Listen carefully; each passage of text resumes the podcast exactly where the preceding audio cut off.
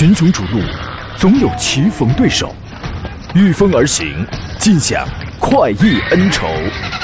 享受人车合一的至臻境界，你首先需要选对最合适的宝马良驹。精彩汽车生活从这里开始，买车意见领袖，权威专家团队聚会团购买车，专业评测试驾，主持人杨洋为你客观权威解析。这里是购车联盟。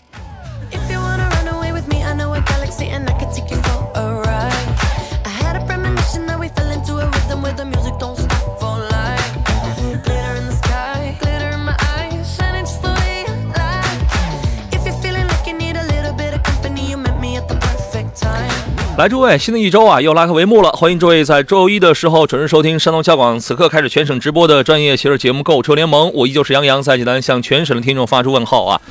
转眼之间呢，已经来到了三月的第一天了，可谓幼崽归笼，瑞雪兆丰啊！昨天下一天的雨，今天呢，我这儿小雪纷飞啊，不知道您那儿情况若何？这种天气开车出门呐，最大的障碍就是堵啊，其次呢就是视视线的这个遮挡，包括道路的湿滑啊，请各位保持视野的视线的清晰，遇到堵车呢要内心平和啊，路上开车呢尽量留有余量。今天是周一，我们节目呢解答各位在选车还有买车这个方向上可能会遇到的一些个困惑啊。直播间有两路热线已经开通了，号码分别是零五三幺八二九二六零六零或零五三幺八二九二七零七零啊。遇到了选车拿不定主意的，欢迎跟我们来探讨。另外呢，还有一些网络互动方式，呃，您可以通过山东交广的公众号收听收看我们此刻的直播，可以发送你的问题啊。第二呢，还可以通过杨洋侃车的公众号，现在以及节目以外的时间都可以联络我，发送进群二字呢，可以加入到我的这个团队当中来。呃，同时呢，在短视频平台，然后我今天还呃依旧开通了这个抖音直播啊，您可以在抖音号当中搜索啊、加微认认证之后的“杨洋砍车”这四个字啊，第一个是木字旁，第二个是提手旁，单人旁，砍拿山了砍，咱们就可以随时保持联络跟互动了。有什么问题呢？找一条，要么在这个此刻的视频直播当中来留言啊，要么呢是直接找呃在节目以外的时间找一条最新的视频啊，发表一个评论，这样我可以看得到啊。今天做上宾呢是来自济南品家二手车的石占平石老师，你好，腿哥。哎，杨好，各位车友好。欢迎您啊！所谓岁月如梭，时光不待啊。二零二一年已经过完六分之一了，你还好吗？呃，突然说的有点汗流浃背了啊，是吧？怎么刚过完年六分之一这就没了哈？嗯今年的拳脚是否刚准备伸这个刚刚准备要伸展开，还还没伸展开呢？这六分之一就没了。嗯，对，三月一号，我觉得大家应该是摩拳擦掌，好好要开始干起来了啊。也有特别开心的事儿，就是幼崽归笼嘛，是吧？哇耶，好开心！有句话说的是蛮有道理的，说今天上班了，你明天还想上，这是事业啊；今天上班了，你明天还得上，这是职业啊。所以说，你准备把这个这个这个这个事儿啊，是当成是事业还是职业，完全取决于自己的心态啊。我们给诸位留出发言酝酿问题的时间来，先说一个事儿啊。这个 Panda Panda 这位朋友是我们车友群里的朋友，呃，在我上节目之前呢，我没有时间给他呃详细的打字去回复了，所以我准备把这个问题拿到节目上当中来这个聊一聊啊。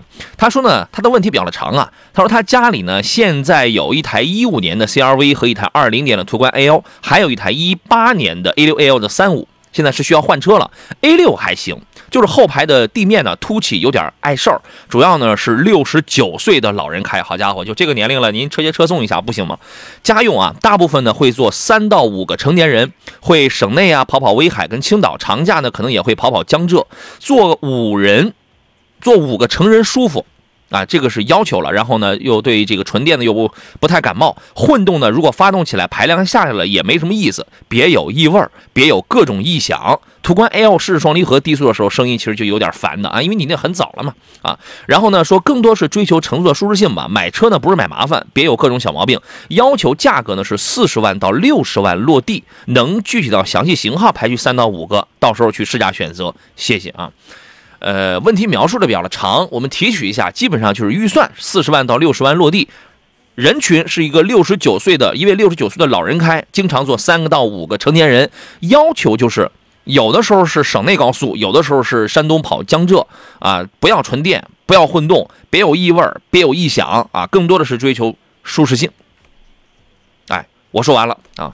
四十到六十万，你觉得就是它连 A 六的这个后边的地台都嫌都嫌弃有点高，你觉得在四十到六十万再选一个其他的轿车有什么意思吗？呃，A 六这个后台的所谓中间那个部位啊有点高的话，因为它这是我们说是平台化生产，因为它有四驱车型嘛啊，对。所以它中间那个工期会比较高一些啊，这种情况，嗯，嗯，它也没有说非要局限于这个，所以就是这个轿车是吧？没有没有没有，就是轿车呀、SUV 啊都可以。反正你要你要按照我的这个观点来讲的话，它连 A 六后边的地台，他就觉得高的话，那奔驰 E 呀、五系呀这些你连看都不用看，是吧？都差不多的嘛。重点我那么所以说，按照他这个想法的话，我会考虑，哎，适合六十九岁的老年朋友的这个 SUV，可能有的有那么几个，舒适性也比较强。我能想到了有几个后排也有地台，但它很矮，连一个手机高都没有啊。呃，您先发表一下您的观点吧。嗯，其实是这样的，首先应该这个价格区间在这里啊，可能我觉得还是一些类似一些这种豪华品牌，特别是我觉得二线豪华品牌的一些车型吧，我觉得可能相对来说的话，我觉得呃，一个是整体的舒适度啊，包括动力空间方面更有优势一些，嗯，这种情况啊。而且跨度很大，四十万直接跨到六十万是吧？这个跨度其实还是很大的。呃，我我说三个我想到的选项，咱们来讨论一下，来参考，您看合合不合适啊？一个呢是林肯的飞行家，为什么推荐这个呢？这个就来了，您刚才说那个可能是二线豪华品牌了是吧？一呢是它宽大舒服。啊，无论是这个空间呐、还是这个后边的这个呃地台的这种高度啊，你坐个三到五个人，这个完全没有问题。而且 3.0T 六缸的这么一个性价比很高。林肯的车主要就是做工好，舒适性高。这个林肯飞行家啊，四十到六十万落地，因为你这个跨度跨了二十万，咱们什么配置了都能买。还有一个比较低调的，我觉得也也挺适合六十九岁这个老年人的，就是前面这些条件都具备的，可能就是开起来稍微硬一点。但是也是比较扎实，大众途锐，我觉得这个车还算还算低调。另外一个科技感比较强的是沃尔沃的 x C 九零，这个预算、这个舒适性、那个地台高度、那个空间宽敞度，我觉得都没有问题。我觉得我个人觉得这三台车要比在这个价位去买一个轿车的话，舒适性上要强很多啊。呃，请施老师来给评判一下。嗯嗯，对，我觉得这几款车最起码从这位女女士的这个要求来看的话，我觉得整体的一个空间，然后一个舒适度啊，包括配置方面呢，我觉得整体还是不错啊。另外，相对说这几款车性价比还还可以。嗯，就是我觉得还有一款车吧，那个凯迪拉克的那个 XT 六，其实我觉得 XT6 可以看一下啊，嗯因为我觉得他们基本上是一个类型的车型，哎，这种嗯。好吧，我我个人倾向于 SUV，你可以看一下。还有朋友说六十万可以落地的 MPV 难道不好吗？可能是用车需求不一样。对，没错，可能这个就是需求不一样啊。欢迎张伟啊，所以这个问题我们就解答完了。你看这三个车吧，好吧？我觉得你这这个预算咱们都能办了啊。张伟说大美济南昨天下雨了，今天下雪，今天早晨十点零一分准时收听杨老师的节目啊，谢谢，欢迎啊。呃，也欢迎谢大家说掌声欢迎尊敬的杨老师，您太客气了，这是。还有人说来来了，他来了啊，搬好小板凳上课了。极简说冠道几乎没有地台啊，确实是有那种这个后排几乎它就是纯平的，几乎它就是纯平了。十万上的也有，二十万上的也有，但是它这个预算啊，因为在这个预算很多车型是都要配四驱了。对吧？四十到这个六十万，那么在这种情况下，你下边无论是走线还是走这个结构，有个地台，它就是一个或高或低的这么一个问题啊。嗯，对，相对来说的话，因为 SUV 它的整个一个底盘高嘛，所以它的后部后期的隆隆起这一块会低一点啊。嗯，普遍轿车的话，只要有四驱这种配置的话，都会比较高。嗯嗯。对，确实如此啊。李军的问题是：你好，杨洋，长安 ULT 和领克零六啊，两个旗鼓相当的，都是年轻人的菜啊。女呃，这两个车要选一下，然后条件是女士，年龄在四十加，家里第二台车，只在市里开，不跑长途，也不跑高速，是吧？怎么来选？感觉都差不多，非常接近啊，非常接近。最大的区别是，领克零六那个它是一个三缸三缸发动机，一点五 T 的三缸发动机，这这个是个是一个最大的区别啊。然后两个两个车呢，我觉得走的有一个叫殊途同归吧，前边这大半条路走的是一样的，非常个性，比较另类，适合年轻人，对吧？后边两个车它就分叉了，它就各自走上了不同的细分道路了，就是说还是会有一些不一样的地方啊。这辆车，请石老师先来分析一下好吗？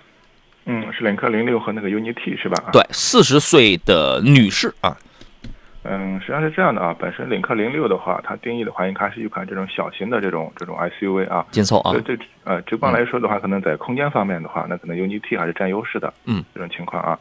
呃，另外的话，可能 UNI 这个领克零六，我觉得可能在内饰的一些做工材质方面，可能做得更精致一点，因为这是领克的车的一个风格啊。它它是比较特别，你比如说它那个座椅用牛仔裤啊、牛仔布的，就是那种风格，对吧？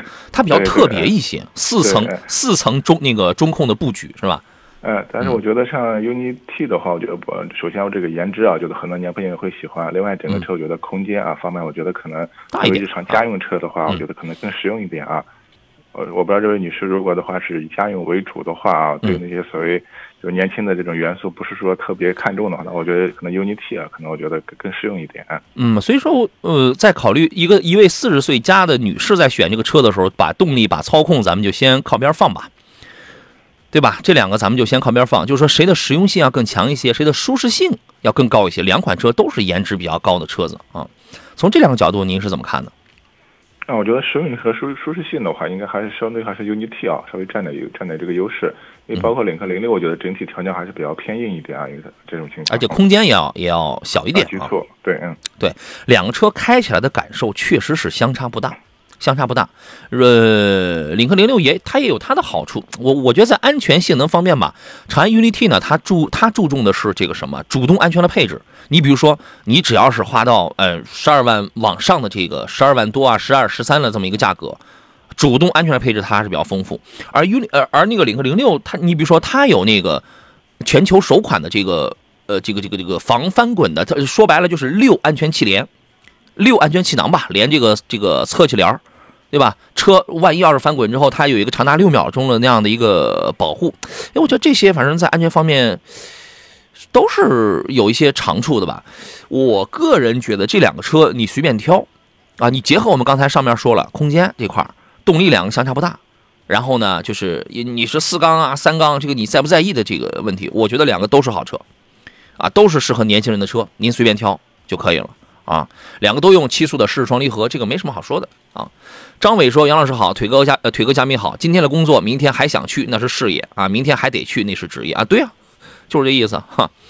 呃，中央空调说六十万啊，推荐叉 C 九零 MPV 的话推塞纳，塞纳用不了六十万，塞纳用不了啊。但是叉 C 九零这个车，我觉得性价比还是蛮高的啊。好吧，这个也在我们刚才的这个推荐行列当中来。呃，我们要说一下，现在已经是三月份，三月份呢，一共有十八款新车要上市，够多呢啊！今天呢，就会上北京现代的名图家族。名图呢，一直是性价比比较高的这么一个产品吧，老名图卖的依然依然非常不错，可以说是现代家里的这个主力车型。呃，新款的名图是去年广州车展上亮相的，然后颜值呢非常的锁实，非常的锁实。今天下午晚些时候呢，啊、这个这一代的名图就要上市了。呃，颜值方面呢，无论是前脸啊，还是后尾的贯穿式的尾灯，都有一些比较大的变化。车身尺寸方面呢，跟现款变化不是很大吧，就稍稍有一点加长。啊，还同时还会出一个纯电版，内饰的变化非常大，基本上索纳塔长什么样，它就长什么样了。新增了1.8升，新增了 1.5T 的这个低功的发动机啊，各位今天可以研究一下这台车子。好了，各位，我们继续回到节目当中。节目目前在通过这个广播啊，在通过这个杨洋侃车的抖音正在进行视频直播，欢迎各位这个选择你最啊熟悉的方式啊。还有一个车呢是三月三号要上市，是斯巴鲁的全新的傲虎这一代的平台，叫做 SGP 模块化的平台。然后呢，外观变化不大。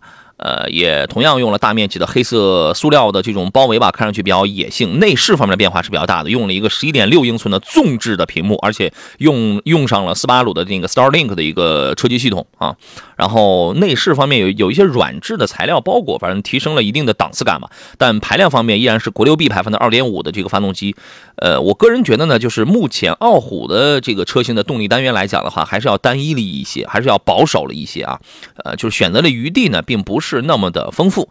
福田呢，在六号的时候会出一个皮卡车型，据说叫高档皮卡，叫福田大将军啊。一听这个名字就是非常威武，是吧？呃，这个车我记得应该是在去年九月份的北京站上，我当时我见他们摆出来过，当时公布的预售价是十二万九到十八万多。啊，然后这个月份马上就要上市了，外观是非常的凶悍的。我觉得现在好多品牌啊都在玩这个皮卡。对于福田来讲的话，它要出一个皮卡，简直是，这个信手拈来，水到渠成啊。二点零 T 的汽油、柴油，还有二点五 T 的柴油，三款动力可供选择。因为现在皮卡呢，在国内的市场啊，都在慢慢的松绑。啊，部分地区对于皮卡的这个解禁也在逐步放开，大家会见到有越来越多的这个皮卡车型啊。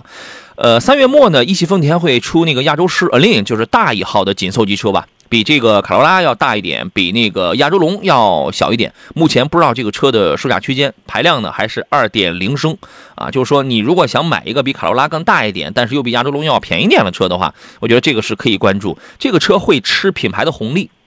啊，会呃前期靠吃品牌红利，呃就博得一些销量。如果后期品质非常 OK 的话，那么销量继续；如果不 OK 的话，可能就会戛然而止啊。您对于这个车是什么评价呢，邵老师？嗯，呃，首先说到这款车的定位的话啊，我突然想起大众的一款车啊，那个叫零度，还有印象吗？没错没错，咱俩想一块儿去它了。基本上啊，就介于这个朗逸和这个帕萨特之间的这么一款车型啊。是，呃，所哎，所以这款车的话，它基本上介于卡罗拉啊和这嗯个亚洲龙之间的这么一款车型啊。所以像这种车型的话，我觉得，呃，还是你说的那个情况，本身呢其实是要看车辆的本身的一个品质，另外看价格啊，哎这种情况啊。对而且的话，是现在在我们中国这个家庭消费者，可能我觉得很多要么选一个普通的这种紧凑的代步车，要么可能就不选么 SUV 了啊。可嗯能这种介于之间这种车型的话，我觉得首先市场的前景不是特别大。嗯那具体的话就看，我觉得就看产品力，看价格。嗯。好，呃，这个车大家是可以关注一下。同时呢，广汽丰田还有一个 Aline 的一个姐妹车型叫凌尚来着，是吧？叫凌尚，它呢就是一样的，比雷凌高，比这个凯美瑞要略低一点，好吧？长安呢，在这个月呢会出 CS 三五的 Plus，还有逸动的 Plus，就是呃，逸动 Plus 呢是三月底出来，造型方面小幅调整，动力是没有变化的啊，这个我们也不再展开来讲了。呃，CS 三五的 Plus 我们之前也说过了，就是小号的 CS CS 七五 P 啊，我我们也不再说了。呃，长安林肯的航海家。呃，在今年一月中旬的时候，它公布了预售的价格，当时是公布是三十三点几起来着，当时是公布了预售价格，反正这个月呢要正式上来了啊。呃，外观方面，我觉得这个家族的盾形星辉的进气柱啊，这个还是呃，你要跑在路上觉得还是非常漂亮的，因为现在就是大家都喜欢这种亮闪闪啊，密密密麻麻当中又透着亮闪闪的这这个这个这个风格啊。尺寸方面呢，我觉得也是比较宽大吧，四米八多的车长，两米八五的轴距，内饰就中控的设计结构，这个变化非常大，就是整体跟飞行家是比较相似的。原来航海家的那个内饰非常的老套，非常老气。这一次呢，哎，用了一个十二点八英寸的一个中控显示屏，就大电视的那种视觉效果出来了啊。动力动力是没有变的，二点零 T 还有二点七 T V 六，配一个八速的一个手自一体变这个变速器。之前呢，有人反映过冒险家呀、航海家呀，说这个八 AT 的这个变速器啊有毛病，异响。顿挫是非常严重的。之前我做过有一个维权，呃，给那个听众是给青岛的听众，然后成功免费的呃逼着厂家给他换了一台新的发动呃新的变速器，啊，然后呢，这个大家去试驾的时候注意一下这个这个这个这个这个变速器的问题吧。我觉得对于林肯品牌来讲，就是我刚才我回答前面那个问题，就是舒适性、质感。啊，就是这那个奢华的程度，这个比较的好啊。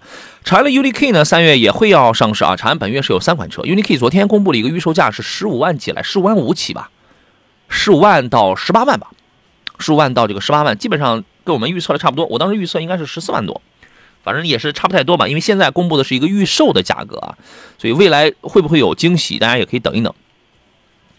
哎，呃，邵老师，你觉得他定十五到十八万的这个价格还算合理吗？嗯，我觉得从如果从从 UNI-T 的市场表现来看呢，我觉得还对于这个车型的话，还是有一些这个运动的消费者啊。嗯但是的话，这个价格的话，我觉得当时还是要看看实车啊，包括它到底给消费者带来哪些东西。嗯，这个价格目前在我们自主品牌来说的话嘛，应该说来说的话，还是很多这个车企都想突破的一个价格区间啊。这样，呃，红旗率先突破，是吧？这个嗯红旗红旗突破，红旗一卖到二十万以上的时候，所有的国产车都会鼓掌。为什么呢？不是说他卖了二十万，他他这个他觉得他所谓的离谱了，我就好卖了，不是，是因为所有的国产车，就只要是有正经思路的这种国产车，都会觉得，哎，国产车有人率先提到了这个价格了，对他们来说都是个好事儿。我个人确实觉得，我不是盲目的推崇国产，也不是盲目的顶长安，我个人确实觉得十五到十八的这个价格不贵。就是因为这个车呢，从之前掌握的一些个信息来讲的话，这个你能拿到的东西还是非常赞的，还是非常赞的。不光是多，关键是品质感还是非常赞。你包括你拿一个高配车型，你拿你拿你你拿一个中高配车型，它的那个音响头枕上它都带音响。对吧？然后在那几块屏幕啊，二点零 T 配八 AT 啊，就整个的这个这个做工啊，配置功能，我觉得是是对得起这个价格了。当然，肯定是能越便宜肯定是越好，对吧？啊，好吧，这个大家这个车是可以期待的啊。董坤的留言说是凯迪拉克的叉 T 五、叉 T 六都上了四十八伏轻混，哎，叉 T 五上了吗？叉 T 六是上四十八伏轻混了，叉 T 五也上了。呃，然后呢，说这轻混可靠吗？请评价一下。轻混啊，没有什么这个配上就能用，这个没有什么难度，这个也没有什么高科技，它就是一个四十八伏的这么一个这么一个轻混，十二伏、二十四伏、四十八伏，我拿上就能用。啊，重点不在于节油，最大的贡献，呃，这个还真不在于节油，在于动力方面的这种改善。啊，嗯，特别是这种车低速起步阶段的时候，因为现在很多车这种小排量是吧？都是小排量。如果涡轮增压不介入的时候，整个动力还是比较孱弱一些啊。对。然后在起步阶段有这种四十八伏的轻混的话，就是你最起码你感整个车的提速啊，起步后大的一个改进，所以也就是动力方面的一个促进。嗯，对，你想啊，一台叉 T 六，两吨一的那个自重吧，差不多啊，两吨一的自重，然后一台二点零 T 的这个小发动机，那你要在起步阶段，它肯定它是比较肉的呀。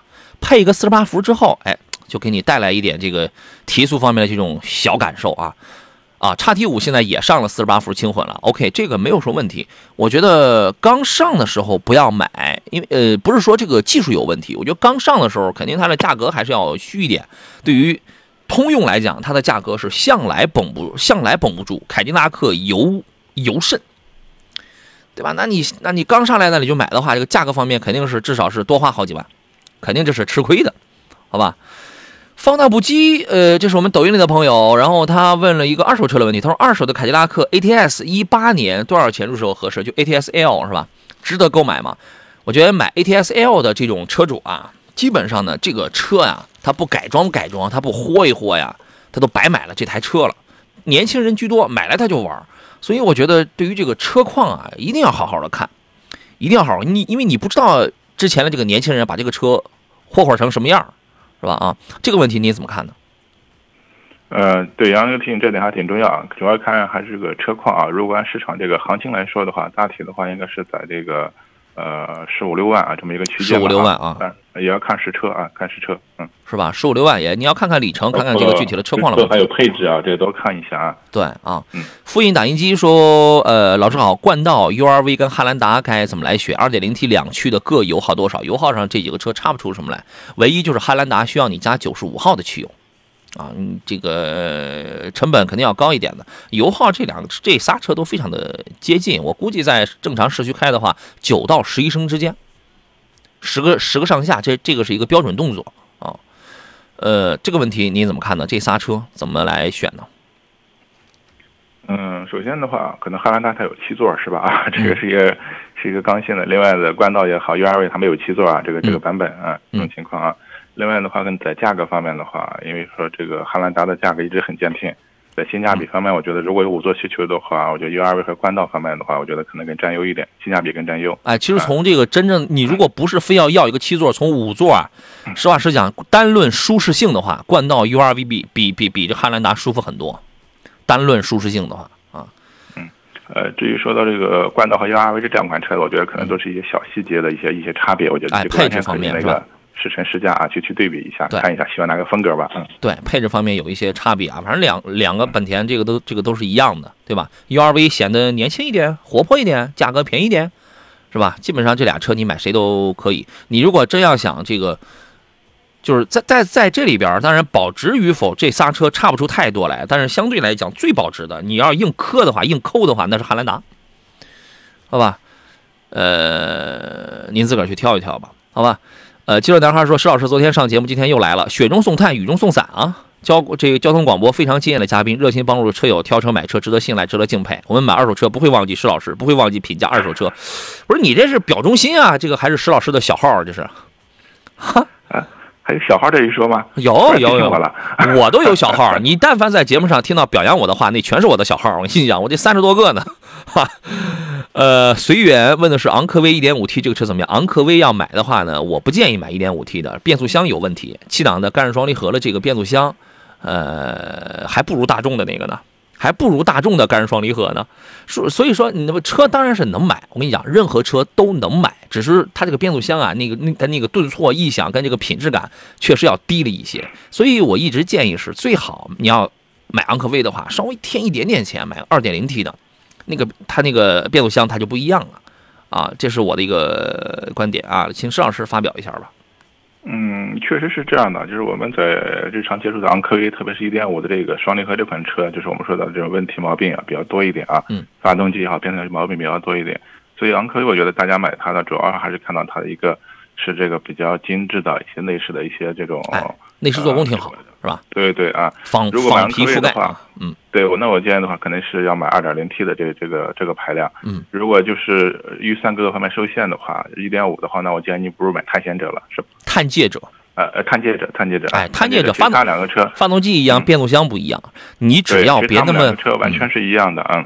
对，买探界者，你只要别那么寸，从一家非常不负责任的雪佛兰的经销商那儿买，就一般没什么事儿。啊，有些品牌的调性呢，我觉得这个我们是有接触，是有了解的。你没事还好，这有了事儿不鸟你，你知道吗？啊，这个多多多研究一下，多研究一下。买车呢，真的不是就是说买一个车一锤子买卖的事儿啊，买车也是交朋友的事儿。这个这个店的，说句不文明的话，叫尿性怎么样？你要好好的了解一下啊！真是这样了，你你会从网络也好，或者你从其他节目上也好，我们节目之前也有，你会发现，哎，我你买奔驰的时候，好家伙，那售前的服务特别的 OK，你一出了问题，售后两脚把你踹出门，奔驰都这样，你知道吗？啊，好吧。这个还有一位朋友说，你的名我也不太认识啊。说杨老师，二点零 T 的宝马叉五新一段值得购买吗？值得。我觉得你只要感，你主要你去感受一下，你只要是那个动力你觉得没啥问题的话，这个就可以啊，对吧？国产预计什么时间？今年叉五一定是要国产的，应该六月以后，六月还是九月前后吧，一定是要国产的。啊，这个你也可以观望一下，好吧？我们进入半天广告了，稍事休息一下。回来之后呢，还剩半个钟头。各位选车买车的问题，可以继续在我们的广播节目当中，可以在这个公众平台上，也可以在杨洋侃车的这个抖音号的直播当中继续来提问。我是杨洋，我们休息一下，咱们待会儿见。群雄逐鹿，总有棋逢对手，御风而行，尽享快意恩仇。享受人车合一的至臻境界，你首先需要选对最合适的宝马良驹。精彩汽车生活从这里开始。买车意见领袖，权威专家团队聚会团购买车，专业评测试驾，主持人杨洋为你客观权威解析。这里是购车联盟。来，诸位，十一点三十四，欢迎继续回到山东交广为您直播的购车联盟的节目当中。今天是周一啊，是一个忙碌的周一。呃，此刻您依然还在加班加点呢，还在忙碌着是吧？我是杨洋。呃，剩下半个小时遇到了这个选车还有买车拿不定主意的，欢迎跟我们来呃这个共同探讨啊。我们有这个两路热线零五三幺八二九二六零六零或八二九二七零七零，同时还有各种网络直播都在开通着，所以非常方便啊，非常方便大家来这个找到我们。座上宾呢是来自济南品家二手车的石安平石老师，你好，腿哥。哎，杨好，各位车友好。你的小号又出现了。他说：“杨洋有这个有人说杨洋告诉你个小秘密啊，我也是石老师的小号。废话，我也是，你知道吗？说我我们达成协议了啊，石老师每个月给我转十个一分钱的红包，石老师太棒了，没错，他就是这么大气。我跟你讲啊，一定可以发家致富，加油，我看好你哦。”柳暗花明说：“杨好，专家好啊！沃尔沃的看了有这么几个非常主流的车子啊，沃尔沃的 S 九零、奥迪 A 六、宝马五三零、奔驰 E 三百，选哪选哪一个好哈？这个其实谈不上选哪个好，一定要框定你的预算，框定你的预算，然后明确你的最侧重点啊。它有一个要求：操控动力、舒适、保养便宜。这里面没有一个是保养便宜的，差那几十块钱也没什么意思，是吧？这个您怎么看呢？操控动力、舒适、保养便宜。账面 账面数字这里边最快的是谁？单讲账面数字的话，是 E 三百吗？其实你还是要看具体的话，就是哪哪哪一款，因为它这个我觉得，因为毕竟几款车，我觉得你这个 可能其实这个价格区间之内啊，具体买买哪一个型号、哪一个配置还是不一样的。嗯，哎，配置不一样。账面数字这里边最快的是 E 三百，啊，大概是 E 三百是六秒几来着？反正好家伙，比五三零还要快个零点零点三秒左右，啊，但是实但是实际开呢，我跟你讲，实际开呀、跟那个它是不一样的啊。呃，说说您的观点吧，它这几个车根据它要求的舒适性啊，呃，保养便宜啊，操控动力啊，您会做怎么样的分析呢？包括整个的市场表现来讲的话，嗯，其实我个人觉得啊，如果的话，就是目前来综合看的话，那我觉得可能目前可能五系的啊，这个整体的这个操控动力方面呢，我觉得可能这几版呢可能更出众一点。这种情况这一块、啊，舒适性呢？舒适性行不行？算是一一般一般啊。为什么？因为它本身这个车调教它是就比较偏运动风格嘛，这种情况啊，所以整个悬挂都会比较硬一点这一块啊。嗯，噪音要大一点，嗯悬挂要硬一点。但是我觉得 Clear 平台的这个新新新新一代的这个五系呢，在舒适性的，它是在运动性上它是有所保留，有所退步，在舒适性上它是提高了一点。对，所以现在这几几个，我觉得豪华品牌车型都非常有意思啊。这种情况，我觉得可能有点可能颠覆过去我们以往就一直有这种这种印象，是吧？这个宝马就必须要运要操控好，什么奥迪就舒适啊，什么奥这个奔驰就要科技豪华，是吧？其实大家我觉得都互相在怎么说呢，在在这个嗯呃借鉴或者互相在在改变这种情况在一块儿啊。嗯确实现在这种宝马很多车型，包括三系的话，我觉得也不是纯粹的那种所谓运动和操控，是吧？嗯它也像这个舒适啊或者大空间方面做了很多这种妥协。嗯所以说这个问题呢，因为加了一个 S 九零啊，我觉得在选择上啊，其实可以有那么一些不同的点。你你比如说，这里边呢，我们可以从好多个角度来分析这个事儿。然后呢，你比如说谁的性价比是最高的？这里边 A 六跟 S 九零的 B 五，这个这两个这这俩性价比是最高的，尤其是 S 九零，它为什么？它便宜啊。A 六它的性价比它就高在哪儿了？刨去 S 九零之后，剩下这仨都是一线的豪华品牌，它在这里边品牌不输，性价比高。我以一个我五五我应该是买不到的吧？呃，当然这前提是要看你具体那俩货选的是哪一个配置，嗯嗯。这个问题确实是有点复杂，确实是这样的。这基本上我觉得现在的这个奥迪 A 六的四五这个四五没问题就真对呃四五就特别是四驱的话，我觉得这个相对来说性价比还挺高的一款车四五的 Quattro 这个一定是可以买的。那么五那么五五的 Quattro 这个我们也当然也能买，但是这个你就得看你那俩是上到一个什么样的版本了。对吧？四五的 Quattro 这个四驱，这个一定是性价比高了，这个一一这个一定是可以买的。它是这四个里边，你以一个相对低的价格，唯一一个能拿到四驱的，唯一唯一这么一个啊。另外呢，年轻人啊，追求一点操控啊，追求一点这个个性的话，我觉得五系确实不错，确实不错啊。呃，一级呢，我会把它放在最后。这个车呢，给人的视觉感受是比较明艳的，是比较好的啊。但是呢，我个人确实觉得它的舒适性不太行，请原谅我这样讲，大家我坚决已经早就改变了什么开宝马坐奔驰的那种口头语了，我早就改变了。我觉得在这里边舒适性最强的真不是一级，好吧？所以说这个问题比较复杂呀，这个问题真的是还是蛮复杂的啊。嗯所以我建议的话，一个是还是看你的这个预算，我觉得预算可能还是挺重要。另外的话，真的要有必要那个去那个试乘试乘试驾一下这个情况，到底你你对这车有什么要求？嗯，那你你有的时候你从宝马店刚一出来，你还没到奔驰店呢，宝马的感受你就忘了，你知道吗？嗯，再品一品，再品一品啊。胖丫的问题是杨老师，请问我想买辆迈腾，应该买哪个配置？迈腾啊，你买一个中配就可以了。二呃三三零三三零是比较合适的。具体买哪一个配置呢？我个人觉得买车啊，买一个中配啊，预算充裕的话，拿一个高一点的配置，是吧？啊，石老师有什么建议呢？嗯，迈腾我觉得啊，现在整体来看的话，就是我们刚才前面说三辆，就是二点零的这个低功这款车的话，我觉得就可以，动力基本上就没没问题啊。嗯配置的话，我觉得还是啊，呃，实用够用就好，够用就好，不用说要摆的特别那么那么高。嗯嗯。对，好吧。呃，Able 的问题是杨哥，骐达怎么样？骐达没有，它没有什么新鲜的内容啊。这个车就是一个很老派，你看它卖了多少年了，很老派的一个两厢车啊，十万上下的这个两厢车，现在本来也这个不是很多。其他的主要卖点是什么呢？我空间大，我你我可能就是皮儿薄一点啊，什么是吧？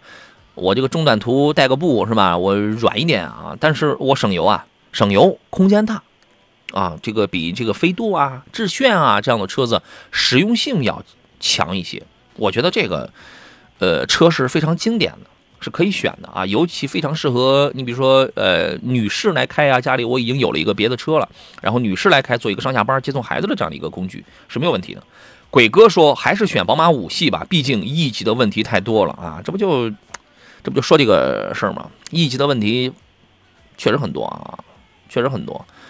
二月上一个月份，二月一共召回了就有三回，至少是三回啊。品控确实是比较有些问题啊。呃，走向深蓝问 NX 如何？雷克萨斯的 NX 吗？你是何来有此疑问啊？我总要看你前边有没有发什么东西啊？你前面没发，就问 NX 啊？雷克萨斯 NX 呢，也是一个，呃，怎么说呢？就是适合人不是很多呀，对空间要求不是很高啊，它适合这样的一个一个一个消费者啊。这个车有什么卖点吗？我觉得可能就是雷克萨斯品牌下手的入门级的 SUV 是吧？哎这个叫卖点。入门级，对，嗯，呃，还得是我觉得就是入门级，所谓入门级的可能价格方面，我觉得相对说亲民一点。但是实际上这个价格区间的话，可选的这种不管是一系、二系好品的车非常多，是吧？啊，啊，但是它占一个什么呢？就是一颜值不错，就是给我们印象里面就是一个颜值可以，另外的话哎可能整体的话，这种质量稳定可靠性方面的话啊，可能适当的突出一点。啊对，售后这块儿也省钱啊，对吧？售后你不觉得？起码这对，个它一个燃油版的车型，一个是四年10万呃四万十万公里啊，四年十万公里，免费的这是免费保。养是吧？你开个四年，然后直接把车换了就是了，再换一辆雷克萨斯，接着不用掏钱，是是这意思吗？呃，百事可乐说，杨老师，二点五的奇骏豪华版值得入手吗？两点五的奇骏是可以买的，两两点五啊，你现在能买到一个四驱版本，因为它的四驱大大家都是电控中央多片离合器式的这种差速锁的这种锁止方式，但是奇骏的这个要更快一些。虽然有的时候说你快不到一秒，快个零点几秒有什么实际意义吗？但是跟大家买东西不是一样的钱，差不多的钱，都是想尽可能的先买个更好的，先占着嘛，不就是这个意思吗？好吧，它的这个电子限滑其实要呃分配了扭力要更好，要更快一些，而且你选了这个豪华版，我觉得在安全配置方面啊，又有什么主动刹车啊、偏导预警啊什么这些个东西，我觉得都很关键，还有什么自适应巡航。对吧？该有的什么前排座椅的这个加热啊，什么这些全部都有，我觉得舒适性也这个非常好，而且这个车现在优惠幅度也是蛮大的。这个车我觉得是可以考虑的，好吧？他说变速箱没有问题吧？就是现在很多人的这个获取知识的来源呢，都是来源于抖抖啊、快快，这已经成为了大家这个获取知识的主要途径了啊。这个问题您怎么看呢？嗯，就所谓大家经常担心这个变速箱，日常的变速箱就是 CVT 嘛，是吧？对。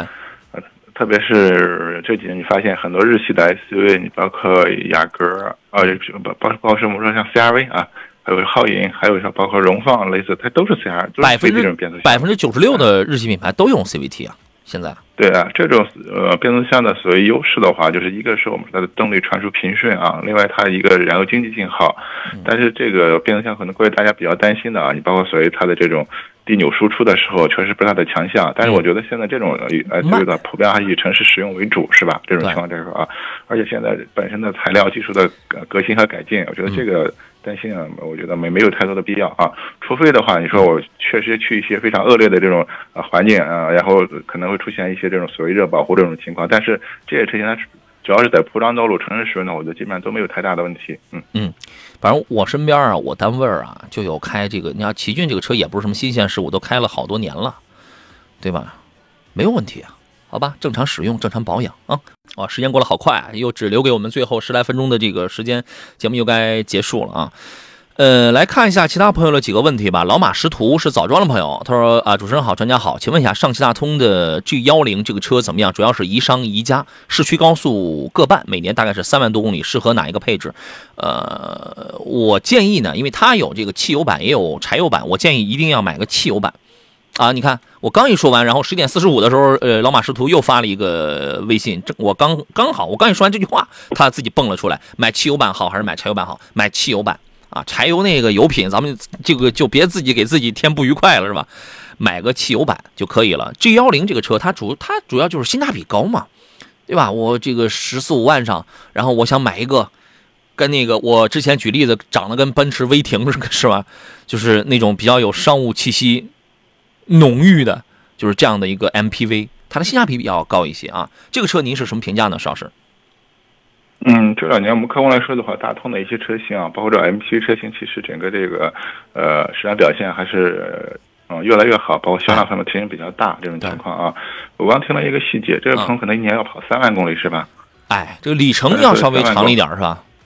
对，其实我倒觉得啊，你看你当地的，包括一个那个，呃，这个加油，我说说是柴油啊，我这加油站是不是方便？特别冬天的话，这种负二十号柴油的供应是不是充沛啊？嗯，如果这方面也没问题的，我建议你可以考虑柴油，柴柴油车发动机啊，它本身的话，嗯一个是我们说的话，就是油耗更低，啊，日常的维护啊，可能呃更经济。那唯一的话，可能就是噪音噪音舒适度上差一点，但是我看它这个里程确实比较多啊，嗯，从成本这块考虑，肯定是柴油的要更那啥一些，是吧？呃，可以可以考虑柴油，嗯，好吧车发动机，嗯，嗯其当然，前提是你只要不担心这个油品的问题啊，包括你加油方不方便的问题，好吧？我反正我呢，我会更图保险一些吧。我会建议买一个汽油，买哪一个版本，我觉得这个就随便了。呃，这个这样的车呢，其实没必要去买一个自动挡啊，反正也看您吧。但是这个车油耗油耗确实不低啊。二点零 T 的这个，无论是手挡还是自动挡的话，怎么也得在十三到到十五升油的市市区油耗，油耗不低啊。然对，嗯相对说柴油柴油车的话更经济一些啊。哎柴油我觉得你只要是在这个正规的加油站啊，然后的话，特别是冬天的时候，你可能我们北方今年可能已经零下二十度了，是吧？啊，嗯特别是这种负二十号或者是负二十号的这种柴油，是吧？啊，嗯就是如果加加方便的话，也也没问题。嗯嗯。得嘞，呃，如果你要买柴油的话呢，因为它分什么七座、九座，它这个不一样。反正您您根据你的需求，然后看着买吧，好吧？我们主这个主要是说一个大的一个一个一个一个成本方面的东西吧。抖音直播里有朋友就是问，今年会有奇骏的团购吗？还有人问今年会有本田的这个团购吗？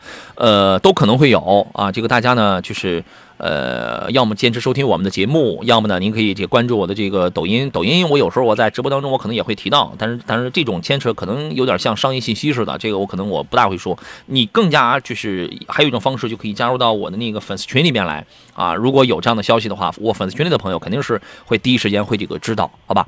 走向深蓝呢，然后啊、走向深蓝是刚才问那个雷克萨斯 NX 的那位朋友，他说哪个配置值得买呢？还有一个是什么？四十万以内买哪个车型好？秦同学，如果你穿着四十万的话，你可以拿一个顶配车，就是那个全驱车，四驱的，因为你的预算太预就是你的钱太充裕了，对吧？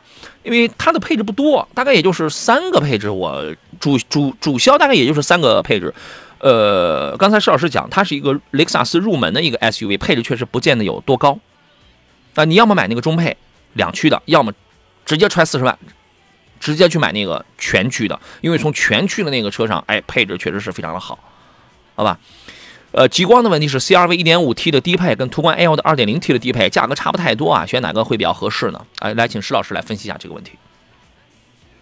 呃，两款车我觉得啊，可能在这个风格方面的话，因为这个 CRV 的话，可能我觉得可能做的更年轻啊，我觉得可能更有个性一点。我觉得可能现在目前家用的可以多一点。途观的话，呃，其实途观 L 的话，其实它应该是一个中型的一个 SUV，它是在空间方面的话，其实还是占优的。嗯，但是可能就是我们现在这两年这个大众的很多车型嘛，我们说基本上这种套娃设计啊，就是在外观或者内饰方面的话，就没有太多这种鲜明的特点。嗯，我觉得这两个可能整体这么一个风格。然后的话，嗯，从目我这个我觉得是一个是看你看中空间了，是吧？另外的话，后期维修养护的话，我觉得其实也也没有太大差别，这两款车啊。CRV 能略比较接近的低一点啊。对，呃，在动力方面的话，应该是途观 L 的动力会更好一点。嗯嗯，但是的话，整车匹配，因为1.5的这个 C I 这 CRV 它整个车相对说车各个方面比较比较轻一些，但是实际上你这个日常驾驶的动力表现应该还可以啊。所以这两款车，我觉得目前作为这个级别的比较主流的这种或者销量还都不错的这种 SUV 的话，你可以去试乘试驾比较一下。哎好吧，你更倾向于谁会多一点？呃，我觉得这个主要是看就是你具体这个要求啊。那如果看空间的话，还是途观途观 L 空间会占优。嗯，OK，可以了啊，这是石老师的这个答案啊。呃，抖音直播里还有朋友问说，请问老师一下，奥迪 A4L 的保养要多少钱？一千来块钱吧。家庭选择哪一款配置？同价位选择这款怎么样？同价位选择这款的话，性价比是很高的。今年没有像啊、前年优惠幅度那么的大，今年大概入门你你比如说四零动感会在二十五、二十六左右上啊，之前都做到二十三四了嘛。这个因为也是新 A 四嘛，新 A 四这个刚刚出来，也不会那么呃那么快，在短时间之内价格下探了那么的厉害。选哪个配置呢？我觉得这个就看你的预算了，对吧？最起码咱们能买一个 2.0T 入门的一个四零四零动感呢，确实这个配置不行啊，它就是满足我们拥有一台 A 四的这么一个梦想跟愿望啊，当然那个配置跟舒适性确实不行。如果你预算比较高的话，你四五的四驱，这个性价比很高。你琢磨琢磨啊，当然你也要看它跟 A 六，它跟 A 六之间这个价格会差在多少啊？A 四有没有您特别推荐的配置？呃，A 四我觉得还是与这个基本上哪一款那一款应该是价格的话，也就是呃多少比那个嗯二优惠完以后大概就是二十七左右那一款啊，是那个豪那豪华四零的豪华吧？对，我觉得这个配置四零豪华可以了。对，哎四从四零的豪华什么豪华动感、豪华雅致啊，它们两个版本。从这个开始，这个配置它就比较不错了。你你可以研究一下，好吧？呃，继续来看其他朋友的这个问题啊，这个龙星的问题是长城炮跟江铃皮卡哪款？呃，这两个车哪一款综合性价比更高？长城炮啊，这是个娱乐娱乐型皮卡，玩儿行。那个江铃的这种皮卡呢，那个是那个那个叫生产工具型皮卡，两个定位还是有点不一样的啊。你说哪一个综合性价比要更高一些啊？邵师？呃，不是这个，我觉得具体你还是看哪一款车了，因为现在长城炮啊，因为它也有不同的这个这个版本是吧？有柴油、汽油，而且有这种普通的，还有什么越野版这种情况啊。就是说它这个可能整个这种风格的话，我觉得可能说的话，呃，就是可能这种玩的东西更多一点是吧？现在好多娱乐性皮卡嘛，呃，对对对，相当于是对我们说江铃的话，我印象里面它的皮卡还是挺多的啊，就普通版本也有类似，对，也有类似像长城炮这种风格的皮卡，江铃也出了新款的了啊。有 嗯所以我觉得你你要具体看看，就是具体哪一款，包括我们说的不同的这种动力啊，这种情况。江铃可能还主打的还都是柴柴油发动机，庆铃这个长城的话，它有柴油、汽油是吧？啊，对可能在后期的话，就你的使用场景或者用途的话，呃，不同的这种就是燃油选择的话，都会有差别。嗯，对，我觉得你如果看中就是皮卡还得带点舒适性的话，那你就选长城炮。我觉得谁更务实、更实用一些的话，我觉得是江铃。你比如说，咱们买个玉虎系列的，啊，这个无论是空间啊，还是它的这个，因为它这种车它卖了很多年了嘛，它这个知根知底儿，它就是个生产工具，好吧？也有柴油的，也有呃汽油的，是吧？对，而且那个玉虎的话，我觉得后面也有一个类似那种呃封闭的那种那小的那种盖罩子子是吧？啊，整个整个也是感觉比较拉风的这种造型是吧？对，好吧，嗯，呃，还有朋友说这龙龙行啊，他说四十多岁的公务人员啊，三十万左右买什么轿车比较合适？推荐一下，不考虑国产。三十万咱们能买到的这个国产的轿车，相对也是非常的少啊。这个公务人员啊，公务人员不能开豪华品牌吗？这个请石老师来给分析一下要国产的轿车是吧？啊！不不不不，他不考虑国产，我不知道，嗯，就是开一个豪华品牌，这个相对来说高调吗？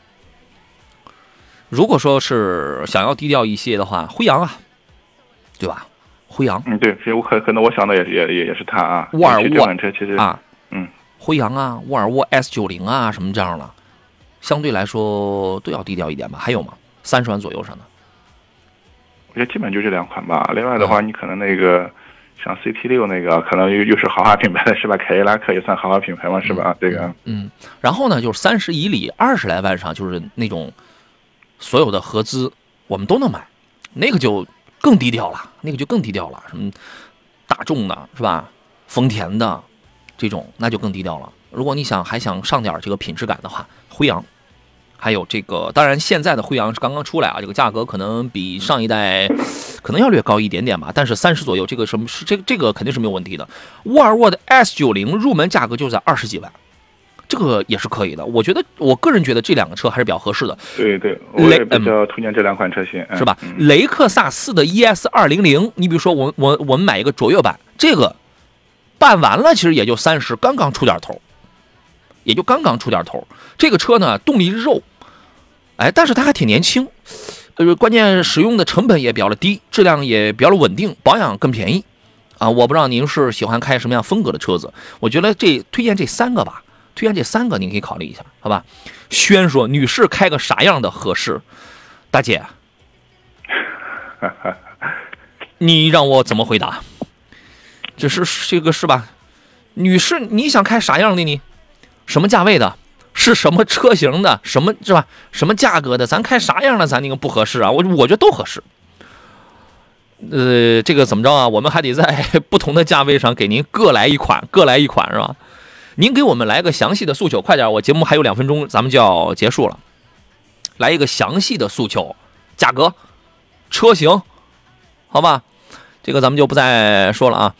呃，Win 的问题是荣威的 MX 八跟奥德赛之间该怎么来选？我觉得这两个风格价格都不一样。你花十七万，咱能买到奥德赛吗？不能。咱但是咱们入门可以买一个二点零 T 的 Max 八，嗯，这个您怎么看呢？跟预算其实关系很大。对，我觉得确实这个预算关系比较大这一块儿，但是那个。呃，相对说，奥德赛目前的话，应该是就是二十多万的这一个 MPV 里面，现在是综合销量应该是最高的这么一款车型。嗯嗯，然后的话又是混动是吧？这种情况这一块儿。嗯。然后荣威这款车，我觉得确实性价比挺高，整个空间方面也不错。嗯。如果作为家用的话，我觉得荣威这款车也没问题，可以的。哎。你如果想花更少的钱买一个配置更高、舒适性也非常不错的车的话，你要去买荣威的 iMAX 八。光这个车上带了那什么声控。